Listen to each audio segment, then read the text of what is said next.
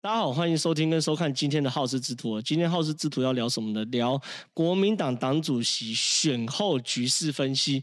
朱立伦的四大难题哦，应该这样讲哦，国民党党主席在纷纷扰扰的状况之下，终于落幕了。在整个落幕的结果之下呢，有一点意外，但是也不那么令令人意外，是说朱立伦出现了，可他出现出现的过，就是最后选赢的，他最后选赢的状况并不好看哦。朱立伦拿到的是八万五千一百六十四票。张亚中是六万零六百三十二票，简单讲，两个人大概差两万票左右。那现任党主席江启臣拿三万五千票，其实坦白说是非常尴尬，而且有一点呃落差的。但是问题是，那已经不管他，江启臣已经是呃，既然输了，他就是过去。那卓博源更不用说，他本来就是来插花，拿五千一百三十三票。可关键在于是，当朱立伦拿了八万五千票，而且没有过半前提之下，四十五点七八趴的前提之下。他就是有史以来第一位没有得票率、没有过半的党主席哦。那这样的前提之下，朱立伦选上国民党党主席之后呢，会有哪些挑战呢？我们来一一跟大家分析。第一个挑战很清楚嘛，因为当朱立伦拿到八万五千票，可是他的对手张亚中拿了六万票，说两个人得票差距是两万票，那趴数大概差十三趴左右。那如果趴数只差十三趴左右的时候，朱立伦其实就是一个弱势党主席，所以朱立伦要处理的第一件事情就是第一个大难题，就是如何处理亚中粉哦。你要知道，在选举开票的那一天，张亚中的粉丝哦，在网络上就已经炸锅。你看，包含敬请张亚中教授开始领导六万一心一德有共同理念的革命蓝，二零二四下架蔡英文。然后又或者说，朱立伦应召胜选，现在要。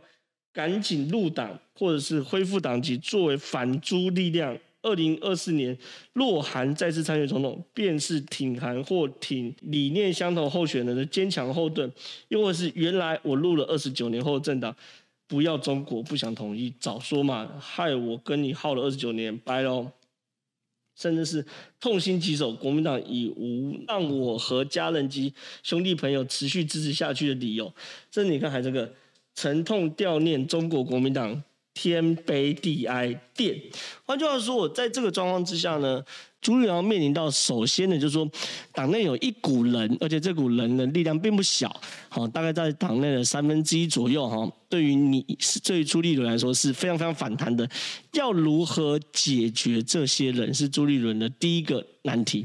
那我认为，面对这个东西，其实讲说一千道一万，是国民党的路线之争，就是说。这举的就像刚刚所讲的嘛，原来我加入了政党，不想统一，那不想统一早说嘛，那我就不跟你耗了。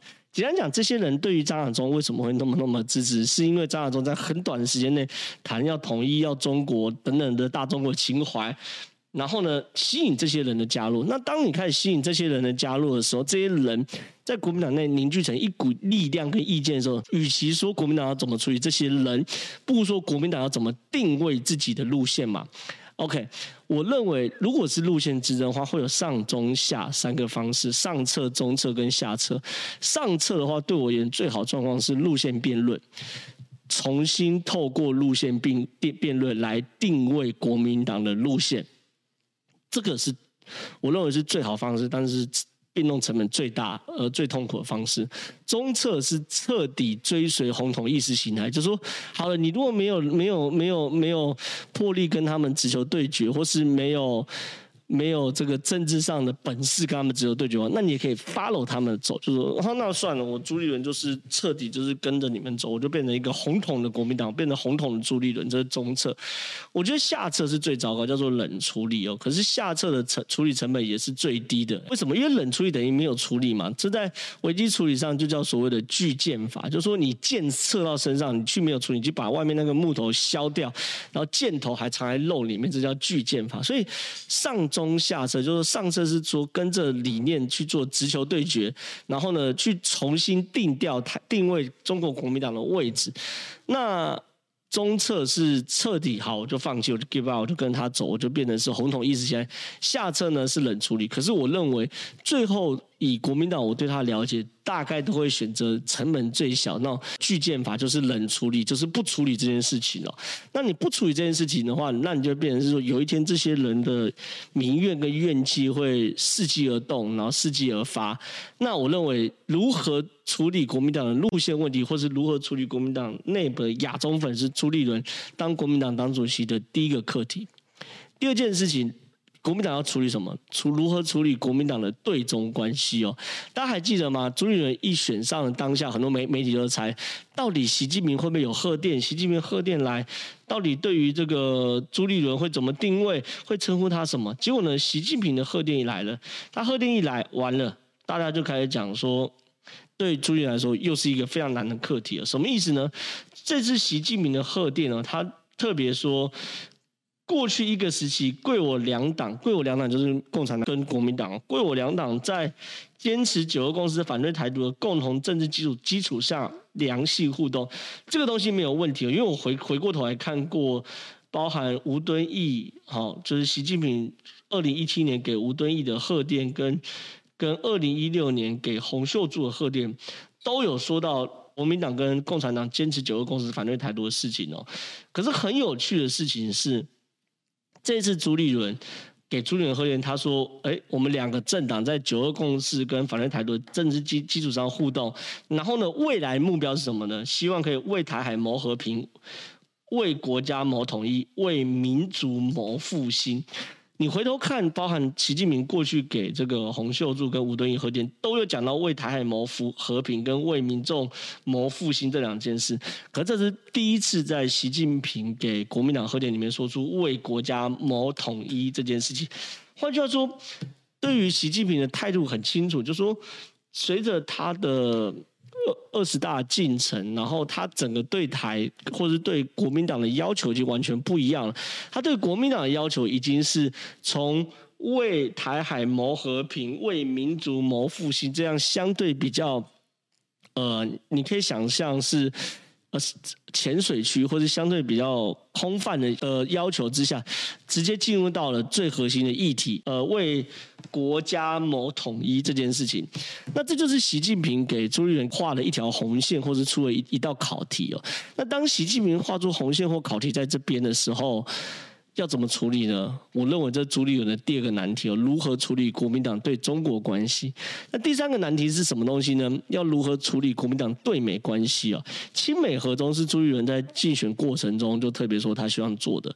可是亲美合中谈何容易？第一个议题就是国民党要不要反美美猪？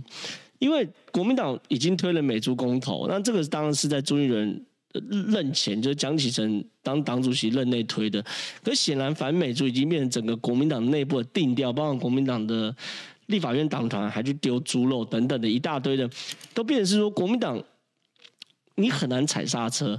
可当你国民党继续反美猪猪的过程中，你要怎么样继续亲美？我认为这是朱立伦第三个很困难的问题。刚三个都讲国民党哦，最后一个是说如何定位台湾的国际关系啊。